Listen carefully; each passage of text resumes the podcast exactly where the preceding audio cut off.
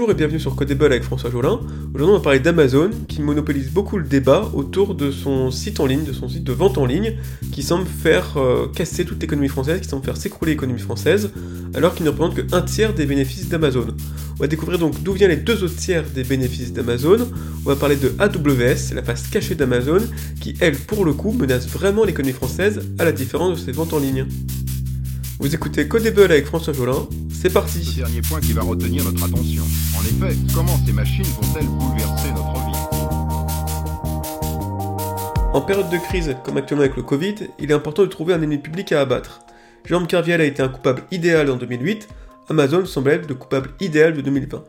L'entreprise est désignée comme unique coupable de la faillite des petits commerçants.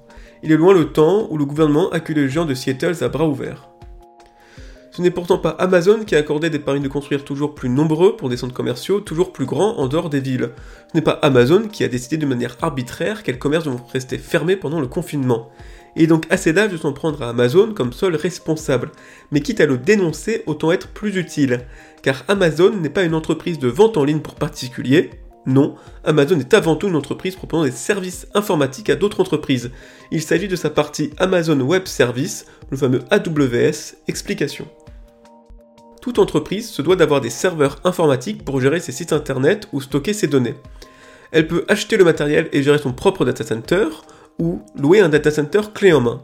C'est ce que propose AWS. Ainsi, des entreprises comme Netflix, Snapchat ou Apple ne possèdent aucun serveur et louent les serveurs d'Amazon à travers l'offre AWS. On y retrouve aussi une grande partie du 440, Société Générale, Renault, SNCF, TF1, Canal+, ou encore Engie, tous hébergent une partie de leurs services informatiques chez Amazon ainsi que leurs données. Or, choisir de se reposer sur le AWS pour son data center est un dilemme. En effet, d'un côté, les entreprises sont obligées de suivre la course à la technologie, avec le cloud, l'IA, les chatbots, le mobile, sous peine de se faire distancer par la concurrence. Dans ce cas, utiliser AWS facilite grandement l'accès aux nouvelles technologies. De l'autre côté, vous devenez très dépendant d'Amazon. Vos données deviennent totalement accessibles à lui et au gouvernement américain. De plus, on ne migre pas d'AWS aussi facilement qu'on migre vers Cdiscount.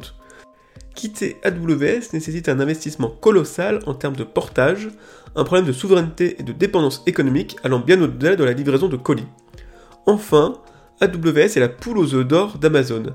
Il est le leader du secteur avec 33% de part de marché, là où la vente en ligne ne représente que 20% il a rapporté 2,6 milliards de dollars à l'entreprise, deux fois plus que la vente en ligne. D'où d'ailleurs seuls les États-Unis sont rentables. Amazon continue de perdre de l'argent dans le reste du monde. En résumé, méfiez-vous de l'offre AWS d'Amazon plus que de la vente en ligne, là se situe le vrai danger pour notre économie. Voilà, merci de m'avoir écouté pour ce nouveau podcast Codable.